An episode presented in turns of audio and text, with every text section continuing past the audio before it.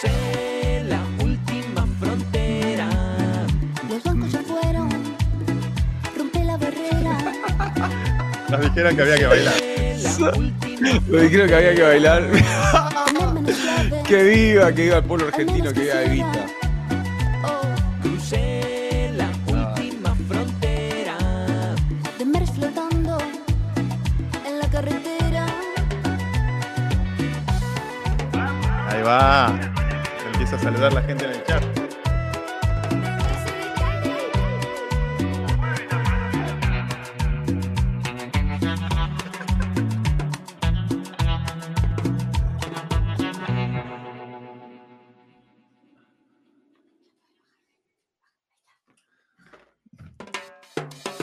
Muy bien, buenas, buenas, buenas, buenas. Acá aprendiendo a usar el OBS con eh, la extraordinaria productora todavía en calidad Shadowy Supercoder.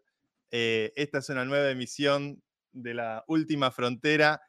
Hemos logrado coordinarnos, mostrar la música, no hablar arriba, hacer alguna pavadita mientras arranca el programa. eh, y invitarlos aquí. Somos ya 31 personas conectadas. Es un comienzo muy auspicioso. Les pedimos a todos, por favor, que compartan el link, compartan el link en Twitter, en, las redes sociales, en Instagram, en TikTok, en Telegram, donde sea que estén, en los canales eh, sociales que participen, compartan el link, invítenlos todos aquí para que puedan acompañarnos en una nueva emisión en vivo de La Última Frontera. Esto es un noticiero de acontecimientos tecnológicos donde iremos cu- cubriendo en habla hispana, en, nuestro, en nuestra riquísima lengua, todo lo que está aconteciendo en el ámbito de cripto, en el ámbito de la inteligencia artificial. Tal vez mi querido amigo eh, Mauro Ordóñez, que me acompaña aquí, em, tal vez cada vez más la inteligencia artificial ocupa la agenda tecnológica en estas últimas semanas que cripto. ¿Vos cómo lo estás viendo? Claramente hubo un paso de, desde el año pasado hasta este año con el chat GTP3 eh, que de repente se, todos los influencers de cripto pasaron a ser influencers de AI y ahora hay como una especie de ola dentro en esa dirección. Eh, creo que es, es muy interesante lo que está sucediendo porque cada vez estamos viendo un paso hacia el AGI, ¿no? la Artificial General Intelligence, que es un poco el objetivo y el miedo eh, de muchos, incluso de uno de los grandes precursores de la inteligencia artificial, que es Elon Musk, eh, que también con, con todo el desafío de Tesla se dio cuenta de que para, para manejar no es tan simple como, como seguir las instrucciones, sino que hay que replicar la inteligencia artificial, la inteligencia general, la- perdón, la inteligencia general de un humano. Em, creo que la vez pasada tocamos eh, ChatGTP 3, pero no sé si tenés vos algunas ideas para, para, para desarrollar y para mostrar que tenemos ahí preparadas para este día de hoy. Claramente es el tema que está en todas las mesas, eh, es el tema que está haciéndonos eh, opinar sobre si es el fin de la humanidad o no en cada conversación cotidiana que estamos teniendo. 2023 todo indica que es el año de ChatGPT, em, por lo cual iremos cubriendo este tema en el día de hoy. Yo estoy medio en modo multitasking, aquí viendo un poquito las notas que me deja la producción, pero vamos directo un poco al chat. Somos ya 36 personas conectadas. La Casa del Arte dice, vamos, muy buena la música. La música la hizo Juli Chulkin, arroba Chulkinet. Eh, les recomiendo mucho. Juli es una ídola, una periodista que hace años viene cubriendo tecnología además. Hizo toda, todo el tema, lo hizo ella. Eh, así que le estamos súper agradecidos por haber, habernos aportado la canción de La Última Frontera. Em, Soledad dice qué buena onda. Tomás, gastando mis últimos datos, pero acá estamos al 100. Gracias, Tomás, por invertir tus datos en nosotros. Hernán que pregunta cómo viene el UBI. Bueno, si la inteligencia artificial sigue avanzando al ritmo que viene avanzando, yo creo que eso es bullish para el UBI. Alan dice, ¿qué accesorios vienen con el action figure de Siri? Vamos a hablar de este action figure. eh, este action figure me lo regaló el mismísimo Mauro Ordóñez, que ven aquí para mi cumpleaños. Eh, es una edición Sí. limitada de uno solo, muy exclusivo. No sé qué accesorios podría, eh, podría llegar a traer. Em, mm, cambié mi agenda para liberarme antes de las 19, dice Martina. Bueno, muchas gracias a todos los que nos acompañan. Nico Acosta manda unos aplausos, temazo. Bien, esto es La Última Frontera. Somos 45 personas, ¿eh? impresionante producción, ¿eh? estamos arrancando cada vez más fuerte, gracias a todos los que nos acompañan. Y en el día de hoy hemos hecho muchas mejoras, hemos escuchado todo el feedback que nos han dado respecto al primer programa, esperemos que esta vez salgan cada vez mejor las cosas. Pero vamos a hablar, vamos a hablar de ChatGPT, eh, porque me parece que es uno de los temas más candentes, más picantes. Y vamos a ir a recorrer una de las cosas que nos quedó pendiente la semana pasada, cuando hablamos de esto de ChatGPT, hablamos de las chicas generadas por em, eh, sistemas, no por ChatGPT, pero sí por este tipo de redes neuronales. Estas redes neuronales que eh, procesan millones y millones de variables y que permiten optimizar y generar imágenes fotorrealistas de todo tipo. Eh, y la, la semana pasada hablamos un poco de esto. Voy a inaugurar el visor de imágenes de nuestro, de nuestro programa. es aquí, producción, que, quiere, que, que hago clic. Tengo miedo de hacer que todo explote.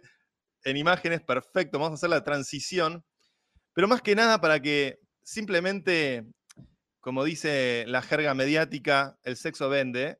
Eh, pero para que vean a lo que nos referíamos la semana pasada. Estas imágenes de chicas generadas totalmente por sistemas eh, de redes neuronales, de inteligencias artificiales. Hay una cuenta en una cuenta en Twitter que se llama The Realist con tres R's, que justamente muestra imágenes generadas con Stable Diffusion de chicas generadas por AI. Este era un poco lo que hacíamos referencia la semana pasada cuando hablábamos de estos sistemas. Este, algunas imágenes son not safe from, from work, así que este, sepan disculpar si no sigo googleando. Estamos tratando de hacer un programa apto para todo el público. Pero esto es el state of the art de lo que está ocurriendo con estos sistemas.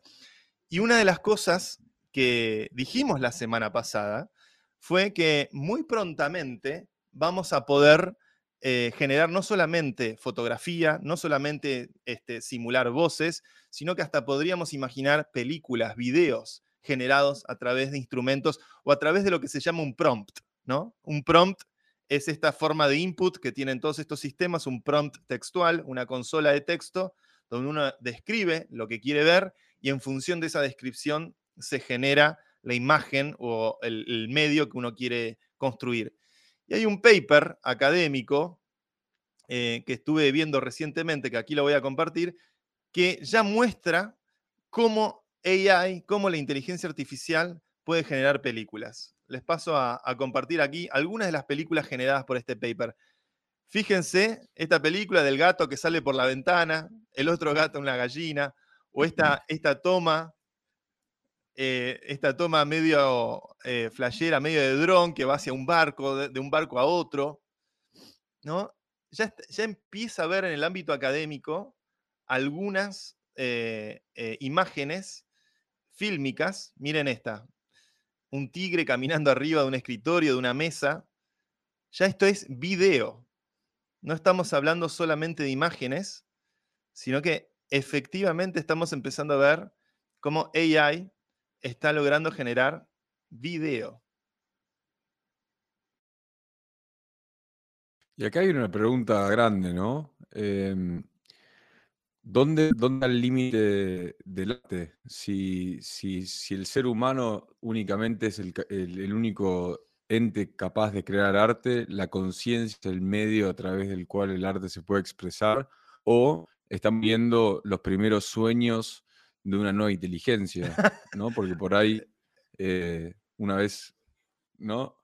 Estamos generándole los sueños, estamos generándole lo, los primeros recuerdos a una inteligencia y después nosotros seremos el sueño de, los robots. Me hace acordar a un poema de Calderón de la Barca, era, ¿no? Que los sueños, los sueños son, poema eh, renacentista del siglo XV, cuando aparecía la nueva literatura en español tiene mucho de onírico. Vos mencionaste esto de los sueños eh, y las transiciones en, por cómo se dan las imágenes. Miren este astronauta caminando en Marte, de repente la, la, el emergente, este gato o esta especie de, de, animal, medio borroso, medio difuminoso, unos fuegos artificiales, es medio onírico. La, la estética, eh, la estética machine learning, por, por ponerle algún nombre. Fíjate, fíjate este oso también, una de las cosas más impresionantes es que la sí. arquitectura de información que está generando estas imágenes es idéntica o muy parecida a la arquitectura de la información de nuestro propio cerebro. Mira esta, mira la, la moto en la ciudad. Mm, Este parece el bici bandido.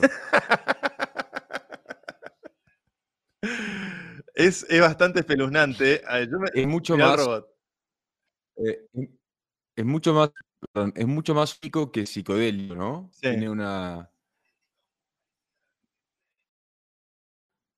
Como que de alguna manera podés perfectamente representar eso han despertado, despierto, perdón, de una siesta larga, y decir, vi un pingüino surfeando y es, estuviste, eh, pero no, no es tan, tan psicodélico como por ahí algunos otros, otros videos que buscan la relación de momentos, de momentos de experiencia psicodélica, pero eh, ¿qué, motores son justamente estos, los de los que están generando? Los de Google, ¿no? Porque Google tuvo un, especie de hace poco. Excelente pregunta. Em, yo creo que, bueno, una de las cosas que dice el paper es todavía los videos son de relativamente baja resolución, eh, pero es cuestión de tiempo simplemente contar con el, dataset o el training y la capacidad de cómputo como para que la resolución sea al nivel de lo que hoy son- ocurre con las imágenes. Hasta hace pocos, hasta 3, 4 años atrás, las imágenes que generaron estos algoritmos también eran de muy pocos píxeles y hoy algo como Mid Journey o Stable Diffusion o DALI generan imágenes con de muy alta resolución. Em, por lo cual es una simplemente extrapolación de, hacia el futuro, que seguramente la calidad de estos videos mejore. Esto es un, paper académico que, acaba de publicarse. Em, toda la tecnología, mucha gente está hablando de la competencia, pareciera que se está armando entre OpenAI y Google. Pero gran parte de la tecnología que se usa eh, a nivel científico para hacer este tipo de, de innovaciones eh, parte de un mismo paper. Hay un paper seminal, es el paper eh, que tal vez al que todos están haciendo referencia a la hora de hablar de Machine Learning en el año 2023, a la hora de hablar de sistemas como ChatGPT, que es este paper que se llama Attention is All You Need, que es un paper producto de Google Research, por lo cual la propia tecnología o la propia ciencia, mejor dicho, tal vez la propia ciencia de, mm, eh, generada eh, por parte del equipo de investigación y desarrollo de Google estructuró lo que se llama el transformer o el, el- el engine neuronal, el motor neuronal, sobre el cual se sustenta el funcionamiento de todos estos algoritmos, tanto los de DALI como los de ChatGPT, como estas cosas más experimentales que están usando video. El paper se llama Attention is All You Need. Aquí pueden ver que hay varios autores, muchos de ellos con direcciones de correo electrónico de Google. La descripción, lo que describe el paper más allá, es un paper del año 2016. La arquitectura fundamental que describe es esto que estoy mostrando aquí. Eh, suena, es un plano, es una especie de, blueprint bastante crudo, donde pueden ver debajo que hay un input y después luego se generan diferentes outputs em, eh, y outputs probabilísticos en función del entrenamiento que tiene. Eh, y lo que se está argumentando actualmente en, en la escena de la inteligencia artificial es que eh, toquemos todo, dicen los, investigadores, menos la arquitectura con la que se produce, eh, o, menos la arquitectura del transformer, que es la arquitectura informática que está permitiendo generar estas redes neuronales increíblemente plásticas y que pueden generar y producir texto predictivo, eh, pero también pueden generar imágenes, video, y vaya uno a saber que cualquier otra cosa puede llegar a generar el día de mañana, ADN, eh, en fin, se puede aplicar, me parece que a un montón de campos que tienen código, que tienen lenguaje, pero que tal vez incluso nosotros los humanos desconocemos ese lenguaje. Y esta es la arquitectura de la información del transformer. Yo estoy lejos de ser un data scientist y un especialista en AI, pero este paper del año 2016 es sobre es el, el pilar sobre el cual mucho este trabajo, incluido ChatGPT, que no es, no es precisamente una tecnología de Google, eh, se sustenta sobre, sobre esta herramienta. Vos decís que los aliens van a venir a, a copiarnos, eh, a copiarnos el registro de 23andMe, 23andYou, perdón, y se ¿Pero van a ir con toda la info. y- ¿Qué está pasando con los aliens? Eh, eh, tratemos de entender un poco eso. mirá, eso es muy loco. Yo desde un lado tengo, tengo dos teorías. La primera es que tienen un, un foco muy, o sea, están muy interesados en Estados Unidos, porque aparentemente aparecen todo por ahí. Porque Yo tengo, eso es raro de por sí. Yo tengo una que es muy Tinfoil Hat, pero puede ser, es eh, en momentos de, a ver, ¿qué mayor, eh, qué mayor excusa como una, como una amenaza planetaria para instaurar un gobierno global? ¿no? Entonces, ojo con esta, est- estos, estas psyops que puede llegar a ser psyops de la CIA, tirándote un, un miedo global en donde puedan organizar a, a múltiples gobiernos en una dirección y empezar a establecer un, un control coordinado nivel China, eh, en donde cada uno va a pagar con su cara, donde vas a tener las 15 minutes cities, ¿viste? Eh, La que- agenda del web todos- 2030. Exactamente, de tu amigo Klaus Schwab, disfrazado de Sordon, eh, diciéndonos que vamos a comer grillos y, y que no podemos salir de nuestro barrio. Esa es una. Eh, pues también el timing, es- más que nada es el timing lo que me sorprende, porque, a ver, me encantaría que haya, que, que- que- que en mi vida tengamos contacto con al menos una evidencia de vida extraterrestre, sea bacterias, eh, un dron, eh, un ovni, un objeto volador no identificado. Eso sería espectacular porque se certificaría algo en lo que yo ya creo, que es que hay vida más allá de- del planeta Tierra. Pero por el otro lado, el timing me sorprende porque empiezan a aparecer estos, estos eventos justo después de, de que la CIA abra los. confirme que el atentado al Nord Stream, ¿te acordás que eso fue, creo que en, en- en agosto o en, o en septiembre del año pasado, cuando explotó- eh, bombardearon el Nord Stream, que lo hablamos creo que en tu cumpleaños, eh, eh, que estuvimos charlando ahí, que, lo bombardearon, sale un poquito después. eh, después derriban lo- los objetos, no, no, no te dicen qué pasó. Esto demasiado gris. Al mismo tiempo estamos teniendo tres descarrilamientos en Estados Unidos con altos niveles de, de- de polución. El, creo que es, bueno, el último que detonaron, eh, lo detonaron con cloruro de, creo que de cianuro o algún tipo, algún tema así. Entonces, todavía creo que es muy temprano para tomar cualquier tipo de posición.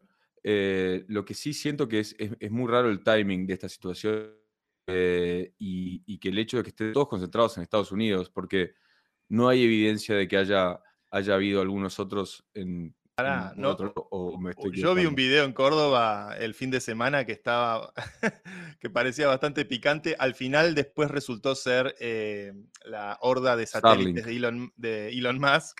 Sí. Pero creo que también Sí. pasa un poco eso. Los avistamientos tiene que ver con que hay mucha más tecnología extraña.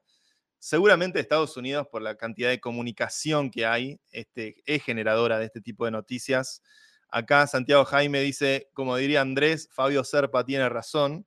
Este, siempre estuvo el fenómeno ovni, ¿no? Eh, la, la percepción de luces extrañas. Hace unos años se abrió esa famosa carpeta de ese, e- e- con, con- con, eh, cuestiones clasificadas norteamericanas que habían visto eh, vuelos militares, habían puesto ciertos objetos, ciertas luces arriba del océano, arriba, que Mm. están filmadas, están los videos, y eso tuvo la le- legitimización de que era algo oficial, de que era algo efectivamente reconocido por el gobierno de Estados Unidos, que es simplemente pilotos de avión militares diciendo no sabemos qué es, pero está pasando esto. Sí.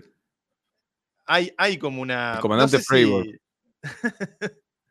no sé si llegar al punto de sostener, quieren imponer el gobierno mundial, eh, porque ¿quiénes son quieren? ¿Quiénes son los ellos, como diría el, Eternauta? Porque si hay un extraterrestre, por ahí ya estamos bajo control de, de una fuerza extraña. Sí, sí, también por ahí eh, nuestra, nuestra percepción está limitada a un punto tal de que están viviendo entre nosotros hace un tiempo y no los estamos viendo y nos podemos poner, eh, podemos seguir el rabbit hole de McKenna y los DMT elves eh, que nos están viviendo en, en una dimensión paralela al mismo tiempo que nosotros. Em, pero, pero bajando ya, bajando un poco más a tierra, ¿no? De la idea es tanto objeto volador no clasificado, no, no identificado, eh, en un timing tan, tan extraño en el tiempo, eso es lo único que me hace dudar. Es El timing siempre va a ser extraño, ¿no? Nunca es un timing normal el presente. ¿Por qué es extraño el timing? ¿Qué, qué es lo que hay de Y particular? porque estamos, estamos terminamos, estamos recién saliendo de, de una, de, en, en varios lugares te estás todavía con las restricciones de COVID, eh, saliste del- de la movida COVID, em- entraste en un, en un caos económico en el primer mundo, eh, el Estados Unidos, Europa están conociendo la inflación, están entendiendo los problemas sociales. como, como elemento de distracción de, de la inflación. Esto era lo que había que hacer en vez de los precios cuidados.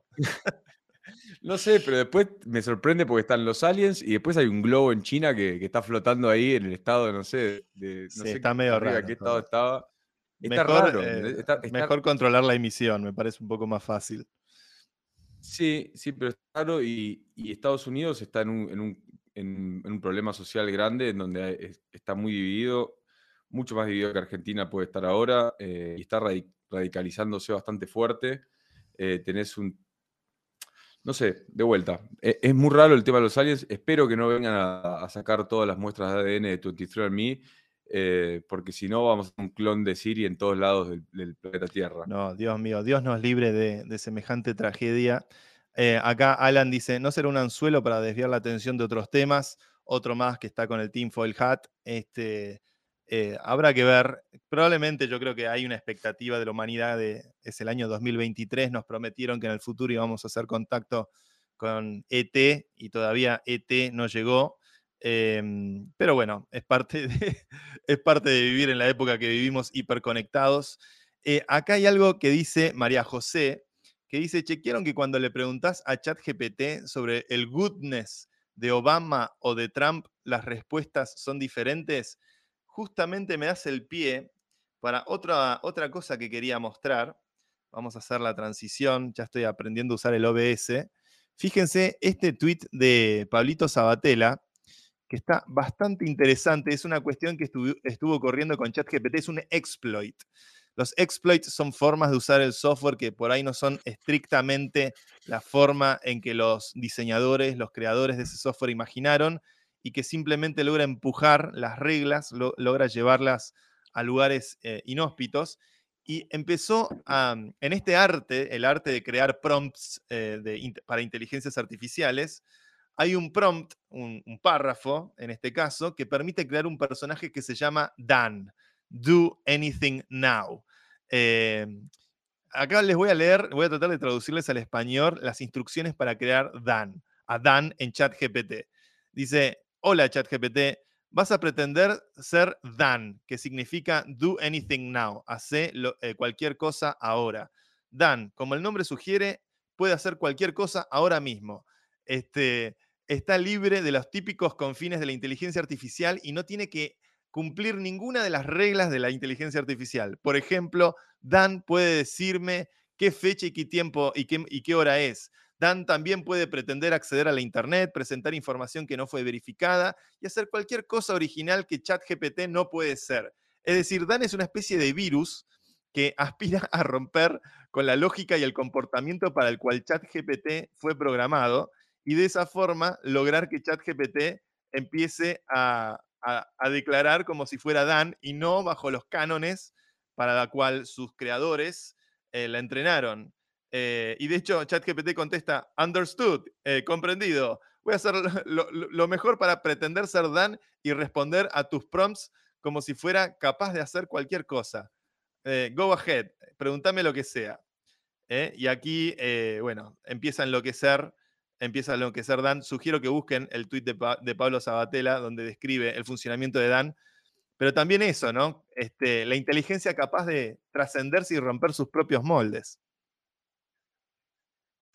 Sí, aparte es algo que habíamos hablado en, el capítulo anterior, en donde tenía una especie de programación tendenciosa con sesgos políticos y, no es un poco, no, no es tanto lo que se espera de la inteligencia artificial, eh, al menos que, te conteste, ¿no?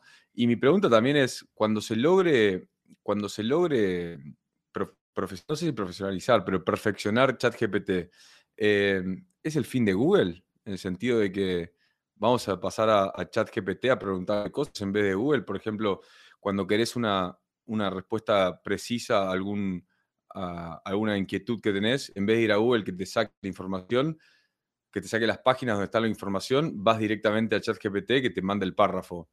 Porque lo que yo ya, ya he visto que los que lo siguen usando para, para el colegio, para las tareas, lo están usando para, para copiarse en clase, para copiarse en los exámenes. También Sí, creo ya que salieron, un- ya salieron profesores a, a prohibir el uso de ChatGPT, ya salieron, este, habrá que ver si es detectable, porque una de las cosas que tiene Mm. es que es eh, un texto predictivo estocástico. Estocástico quiere decir como algo que es em, probablemente predecible en su comportamiento, pero eh, al mismo tiempo azaroso o, o novedoso en su accionar dentro de las reglas de juego de lo que algo propone. No es eh, puramente azaroso ni es puramente predecible. ChatGPT es estocástico en el sentido de que nunca te va a dar la misma respuesta a un mismo prompt. Cada respuesta tiene un prompt improvisado.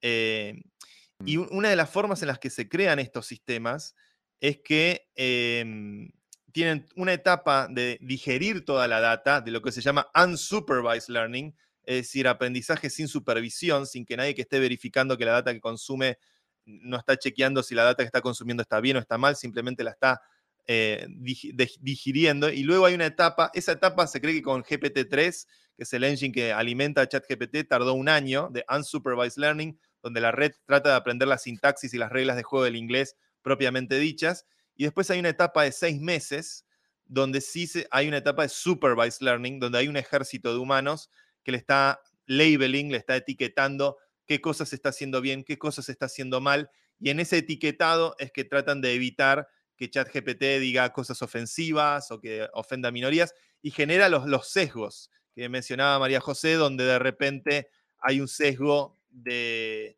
de que, bueno, tal vez dice cosas buenas sobre Obama y, dice, y, no dice nada respecto a Trump, este, que son sesgos muy clásicos del lugar de origen de ChatGPT, que es Silicon Valley.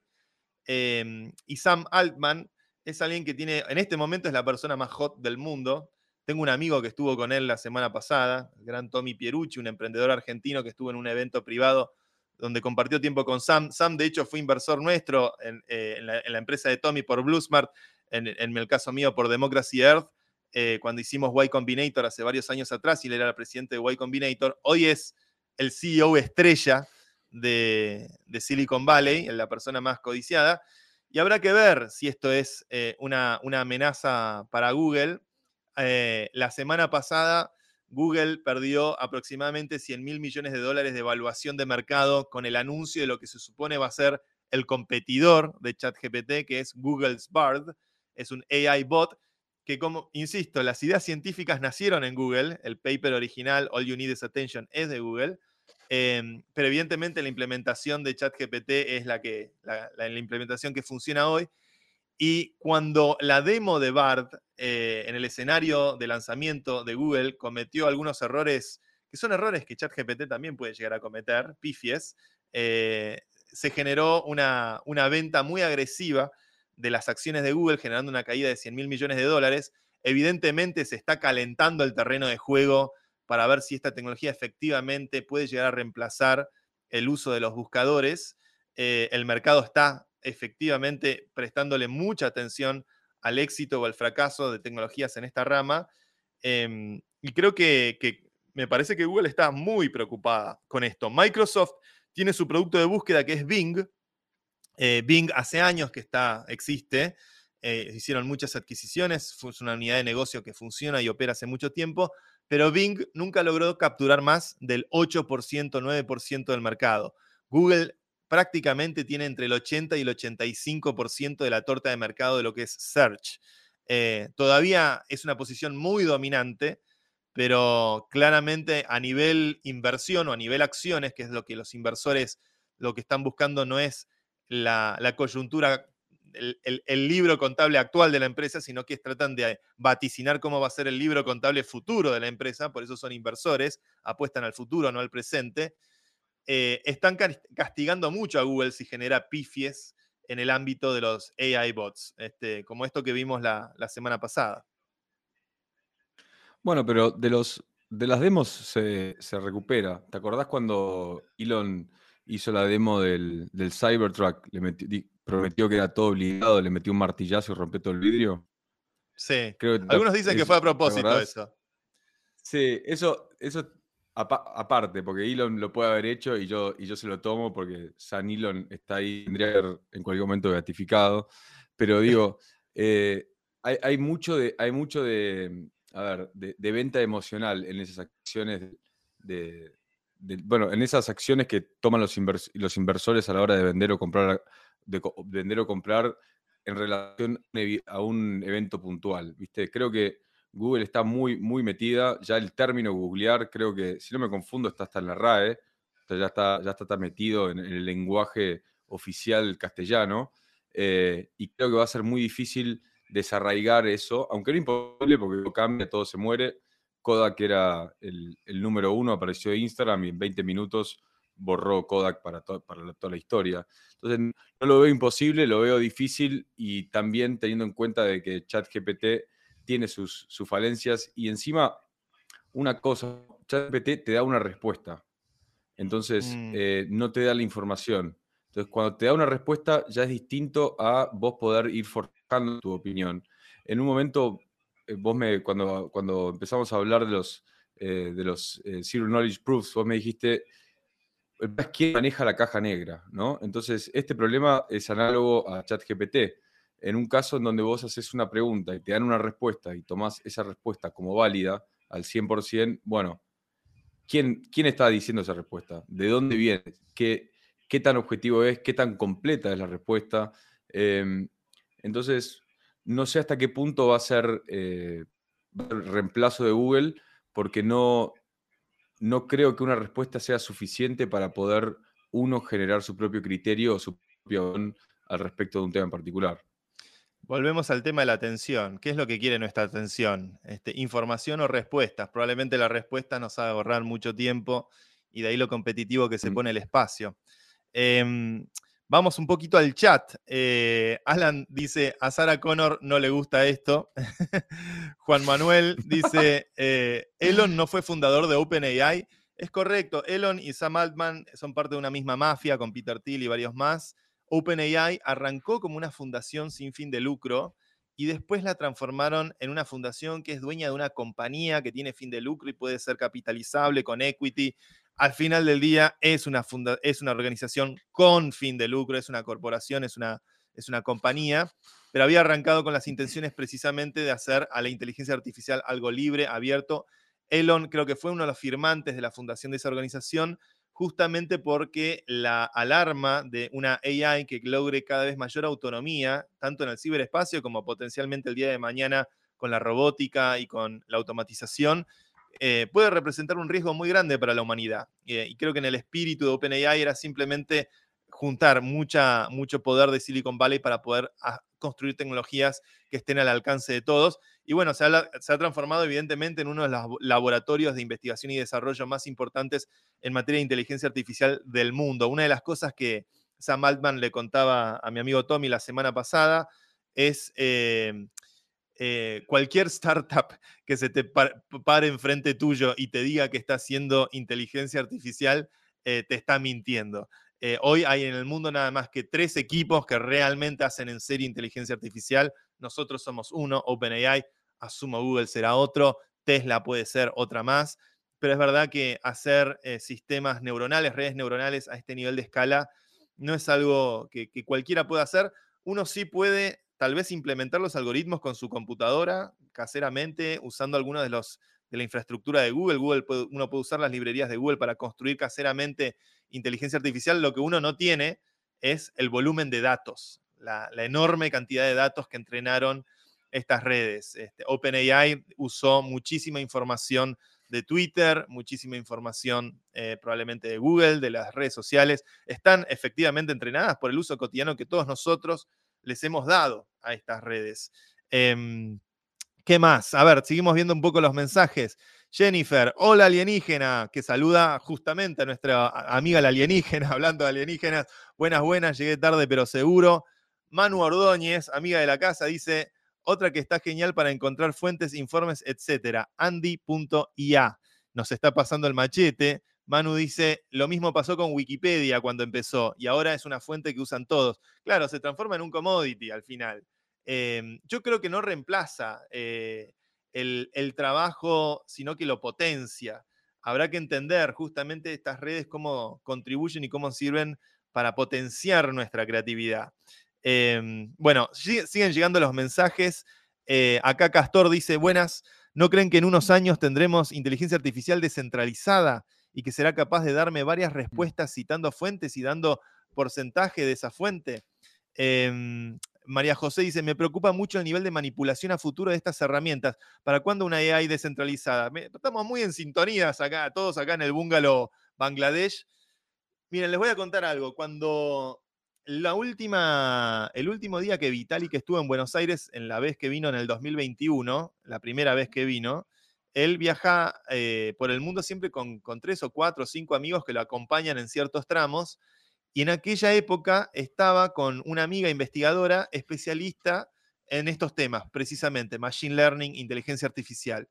Eh, y rumbo a, sacarnos la, el- ¿cómo se llama? En ese momento la, la prueba de antígenos, porque Vitalik tenía que volver a Canadá para ya regresar a su casa y pasar el año nuevo con su familia. Me acuerdo que en el trayecto, en auto, mientras lo llevábamos a Vitalik a, la única clínica que estaba abierta en, Navidad, eh, la conversación era precisamente sobre cómo lograr descentralizar eh, los sistemas de inteligencia artificial de este tipo. El tipo de cómputo que usan estos sistemas es eh, muy exigente, es similar a la- al mining en algún aspecto, porque usan placas gráficas, usan GPUs como Nvidia eh, y, las, diferentes placas que tienen enorme capacidad de cómputo. Cómo eh, procesar la información es, es muy complejo, es mucha información a procesar. Cada output de texto es, son bastantes eh, bytes que, hay que transmitir. y la, la discusión para poder hacer un sistema de estos que funcione de forma descentralizada y que cada uno pueda aportar desde su casa capacidad de cómputo, no es tan fácil. Hoy el requisito de energía que tienen eh, OpenAI, Google o todos los que están construyendo servicios en esta categoría es enorme.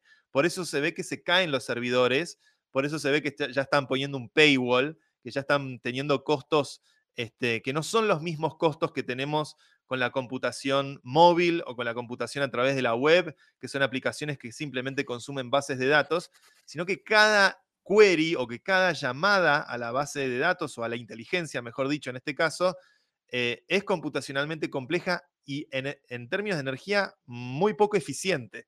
Si bien nuestros cerebros, que tienen una arquitectura muy parecida, nosotros los humanos parecemos ser bastante eficientes, todavía no logramos descifrar esa parte de la ecuación como para reducir el costo de energía y efectivamente que eso pueda contribuir a que esto sea descentralizado.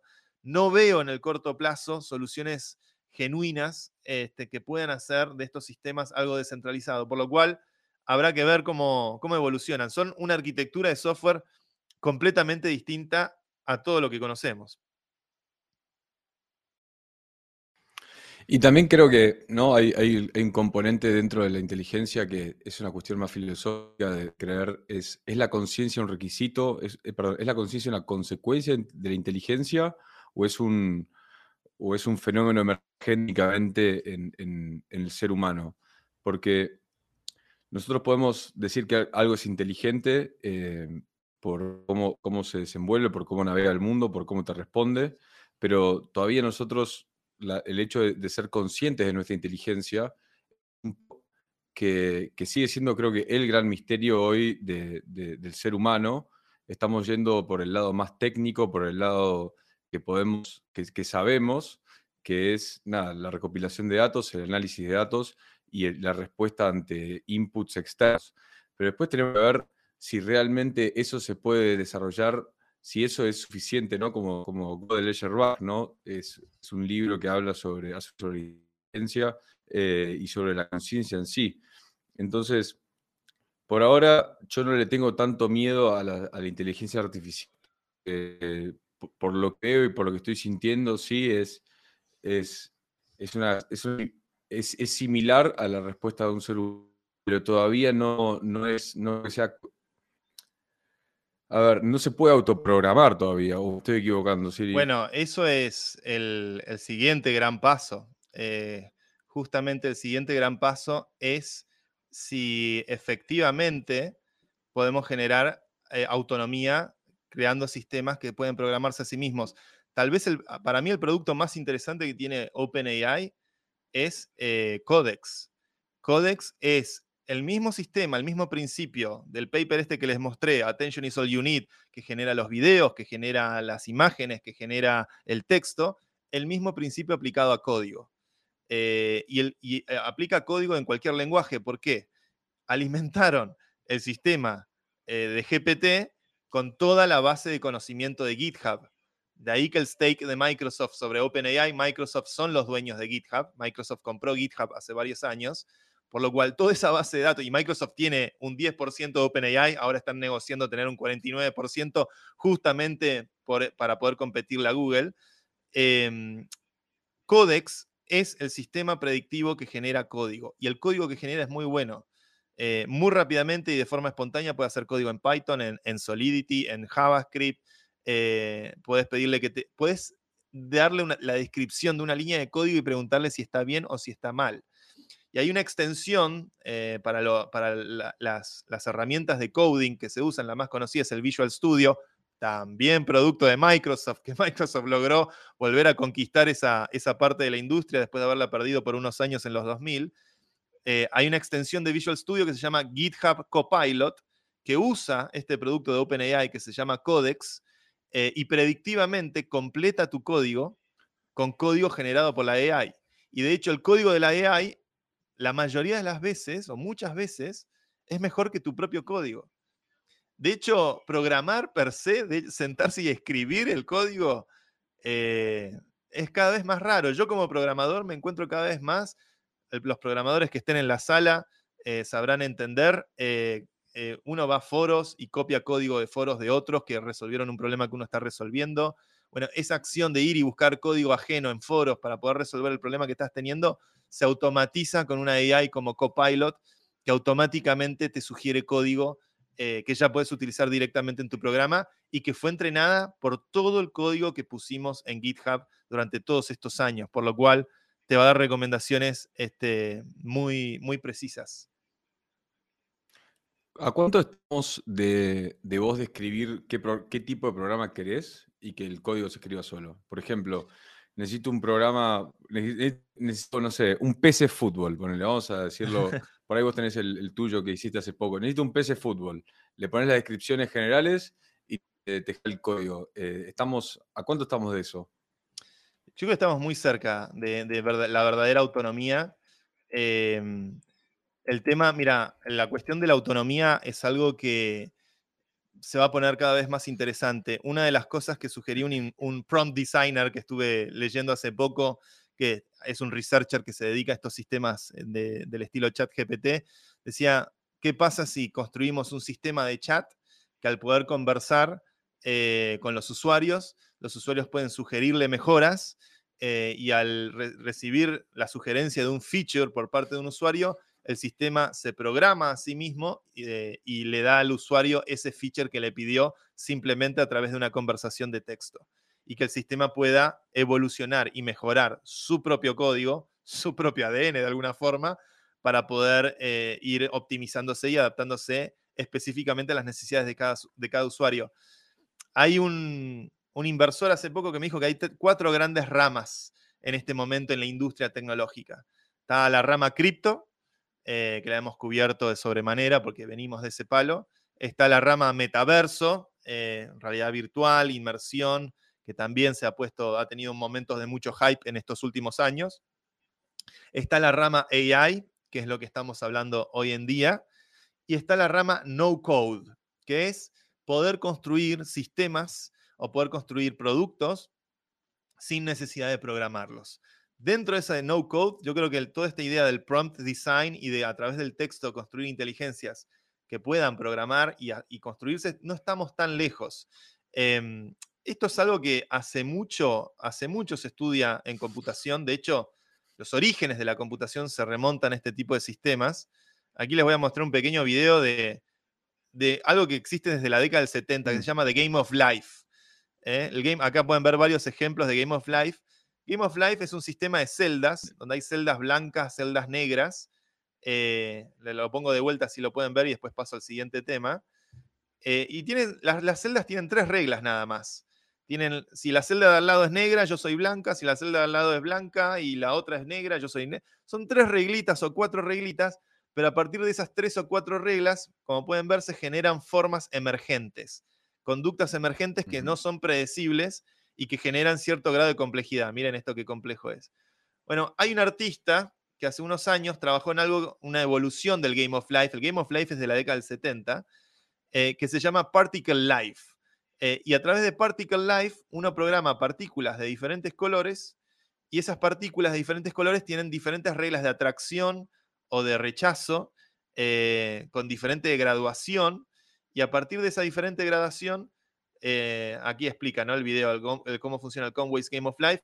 A través de esa diferente graduación se generan conductas emergentes que generan diferentes tipos de formas. Aquí les voy a poner un video que tiene eh, bastante, bastante mayor complejidad en el funcionamiento. Miren lo orgánico que parece esto. Fíjense lo orgánico que es. Este, y de hecho termina adoptando formas eh, donde se generan incluso efectos sinuosos, como si fueran serpientes o, o como si fueran bacterias que se transforman en, en amebas. No, sé, no sabría cómo describirlo, pero todo esto hecho justamente a partir de simulaciones que generan comportamiento emergente más complejo. Esa emergencia, esa complejidad, es una de las cosas este, que más se viene, que más se estudia sobre la computación. Si vamos a los orígenes de la computación, eh, en la década del 50, John von Neumann, un famoso investigador, eh, padre de la computación moderna, él llega a la conclusión que una computadora tiene que tener memoria, eh, almacenamiento y procesamiento, es decir, un CPU, una memoria RAM y un disco rígido. Él llega a la conclusión de que una computadora tiene que estructurarse de esa manera porque lo que él estaba estudiando era justamente cómo se logra que de la materia de algo simple emerja algo complejo, algo que tiene vida. Los científicos de la década del 50 que estuvieron cerca de la creación de la computadora, la gran revolución de su época era el descubrimiento del ADN. Y, que de las reglas de juego del ADN, de las simples cuatro letras del ADN, emerja todo lo que vemos en la vida, justamente la pregunta que se hacían ellos era, ¿cómo podemos hacer que de algo simple emerja algo ca caótico o complejo eh, que, se asemeje o se parezca a la vida? Y en la investigación o tratando de entender la naturaleza de eso, es que se creó la computadora moderna tal como la entendemos hoy en día. Sí, es muy loco ver cómo, a ver, cuando, cuando ves ese tipo de, reglas básicas y la, complejidad de los, los objetos que se, que se crean, sigue habiendo alguien que, que, instauró las reglas, ¿no? Y ahí ya me pongo un poco más teológico. Es como que tampoco, tampoco viene, viene de la nada. Habría algunas reglas.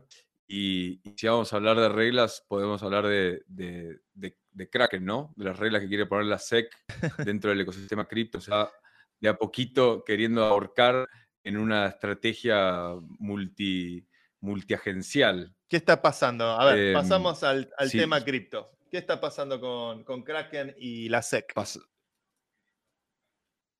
Bueno, para, para, bajar ahora el Kraken, eh, se vio obligada a pagar una multa por 30 millones de, dólares porque ofrecía un servicio de staking eh, en que Gary Gensler, la SEC, le puso una, una, demanda diciendo que el servicio de staking pasaba el Howey Test y era un security. El Howey Test es una, es una prueba que se le hace a, los instrumentos financieros que, que, consiste en que haya una inversión de dinero, que sea una empresa común, que haya externo y que sea derivado del trabajo ajeno. Esos son los cuatro, eh, los cuatro características del Howey Test, en el que eh, el caso acá es el tema de la, de la inversión de dinero y la expectativa de retorno, porque hay dos lados en esta discusión.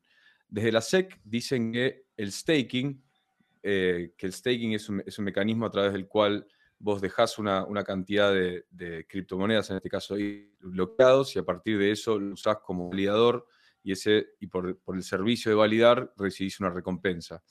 La SEC dice que eso es una inversión, pero Brian Armstrong también, eh, CEO de Coinbase, que está fuerte a favor del staking, dice que en realidad es una prestación de servicio.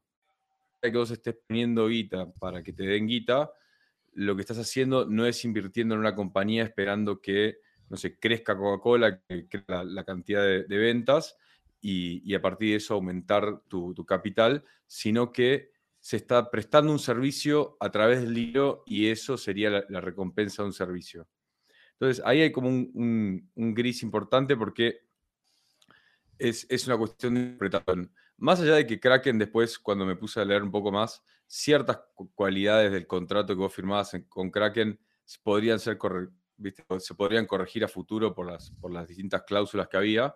Ese es el tema principal. Y eso en realidad, cuando me empecé a meter un poquito en eh, más información, viene siendo eh, el último de una serie de acciones que está tomando el gobierno estadounidense en contra del sector cripto. Eh, esto se vio, se, se le llama, se le llama choke, choke point, choke point strategy se le llama. Ya lo hizo Obama en un momento con, algunos, con algunas eh, industrias como la industria del armamento y algunas industrias que estaban consideradas de high risk. Ahora hay- hablando del choke point 2.0 que arranca, eh, arranca post caída de FTX, un, arranca con el, con el Silvergate Bank, em, que esa es una, otra, otra buena noticia del 2022, sería aparte del merge de Ethereum, que tanto hablamos.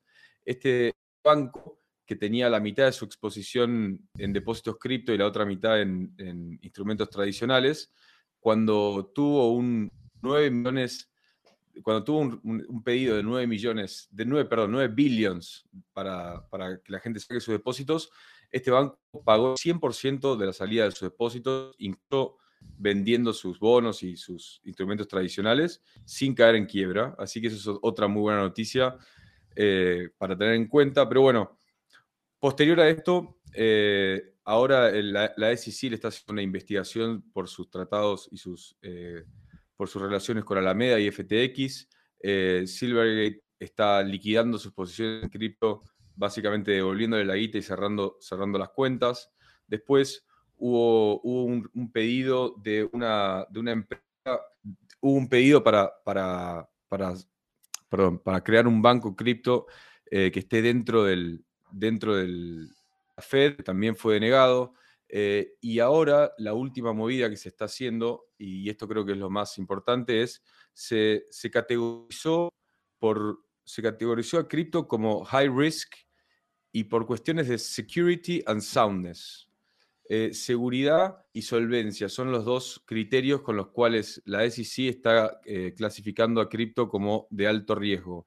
¿Esto por qué es relevante? Porque si vos, si vos trabajás como una entidad financiera con activos de alto riesgo, tenés menos acceso a crédito, eh, tenés un menor, menor, eh, una mejor categorización en, en tu capacidad crediticia, tenés los, los distintos aseguradores te cobran más guita. Entonces, ¿qué es lo que está haciendo el, gobierno estadounidense de esta manera? Es de una manera indirecta, choking, que en, español significa ahogar o ahorcar, los canales de, flujo de, fiat hacia cripto. Entonces está incentivando que la, que la banca tradicional se involucre en cripto como resultado de no poder regular internamente y directamente a cripto por, su propia naturaleza, ¿no?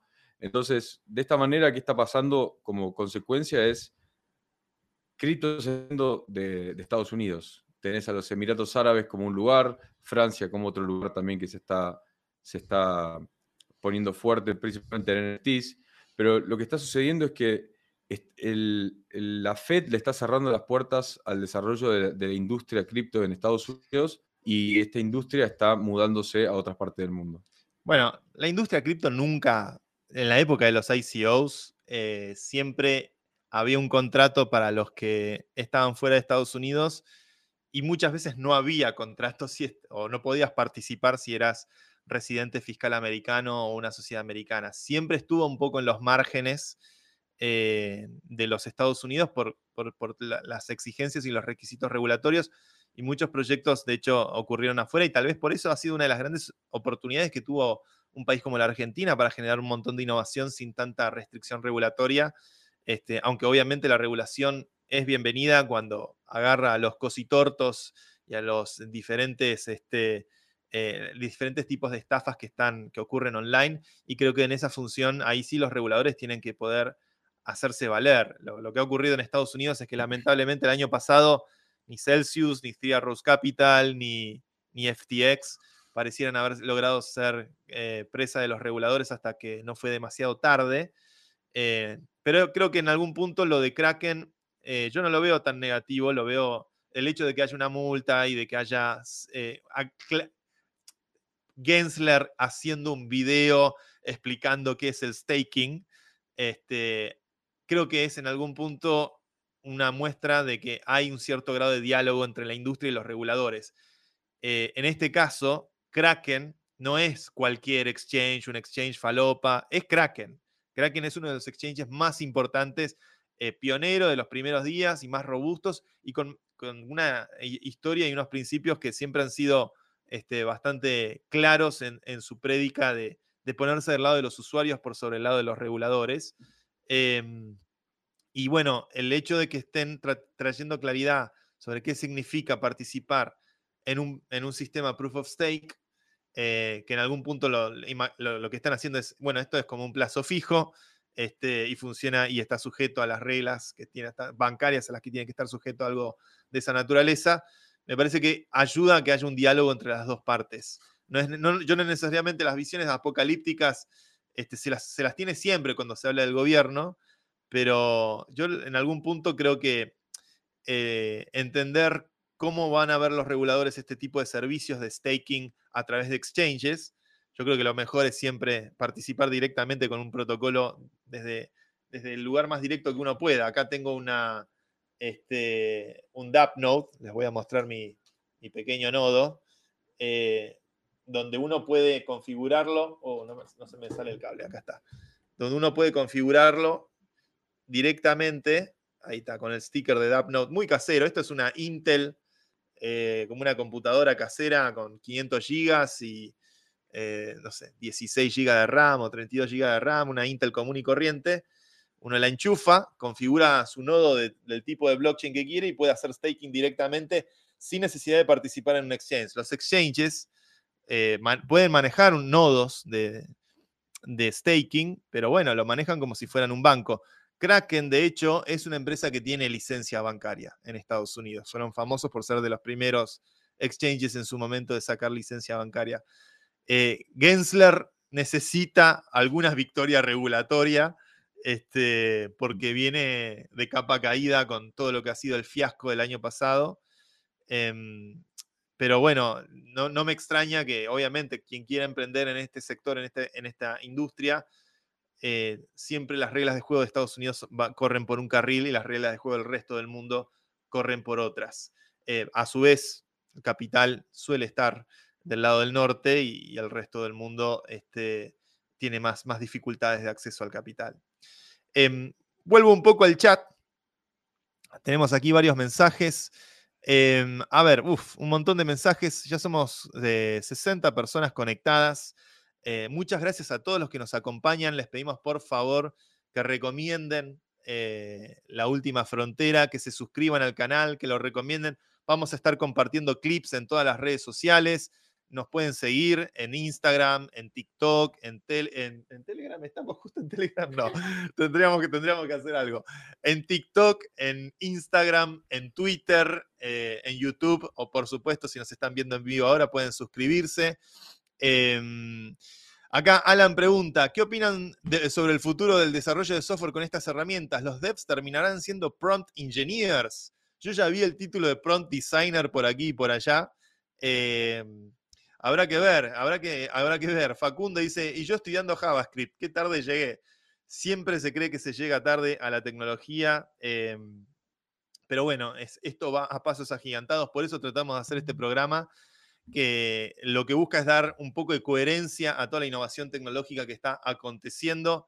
Quiero agradecerle a nuestros amigos de Mercado Shops, eh, nuestros amigos de Mercado Shops que nos acompañan y que hacen posible la última frontera. Este es un nuevo año y tenemos un nuevo nombre. Somos, acá, acá, veo que preguntan, somos todos los mismos que hacíamos, ¿por qué no te habré hecho caso? Con el mismo equipo, misma producción, estamos simplemente apostando al, al triple, hacer una experiencia 360 que salga en vivo por YouTube y que salga por todos los diferentes canales de redes sociales en las que estamos eh, activamente participando. Y esto es gracias a Mercado Shops, que es nuestro nuevo sponsor, eh, que nos está acompañando en este siglo.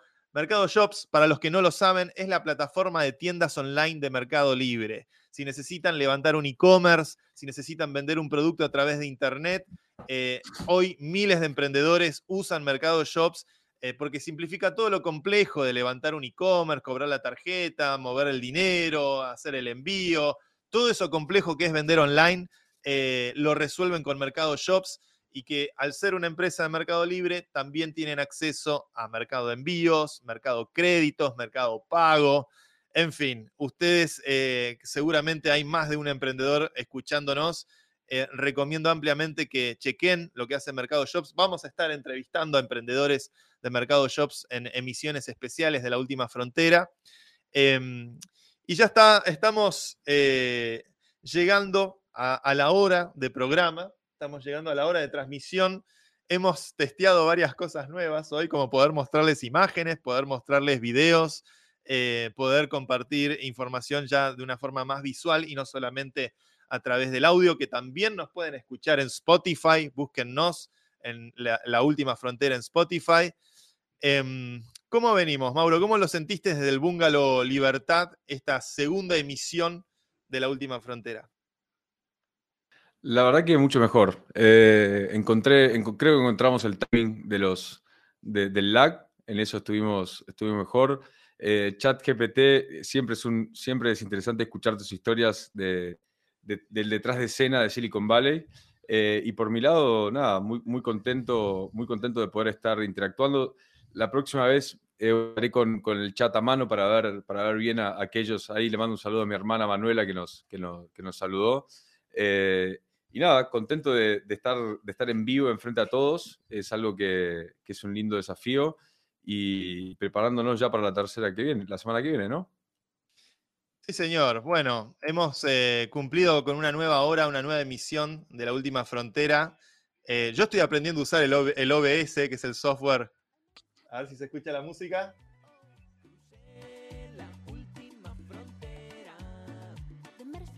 Ahí va.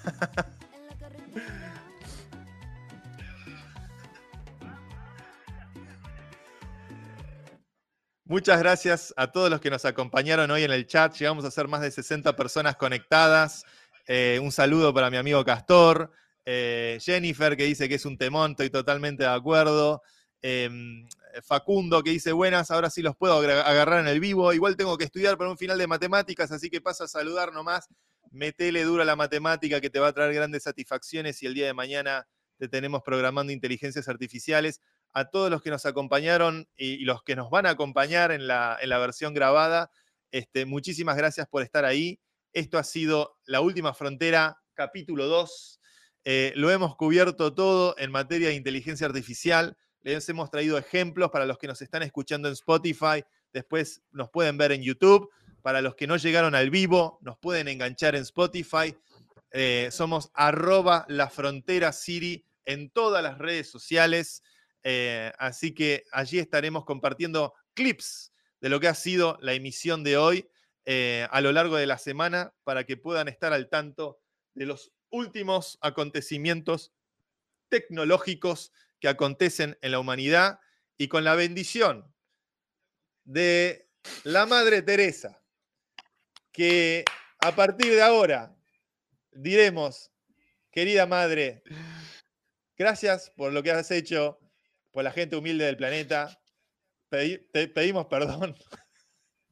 te pedimos perdón y simplemente te queremos agradecer por bendecir este espacio, por bendecir este espacio donde queremos pensar a la tecnología para construir un mundo mejor. Yo no voy a juzgar a qué hospital fuiste, me parece que tenés que ir al mejor hospital del mundo, este, tu laburo es muy jodido, eh, y simplemente quiero pedirte perdón querida Madre Teresa.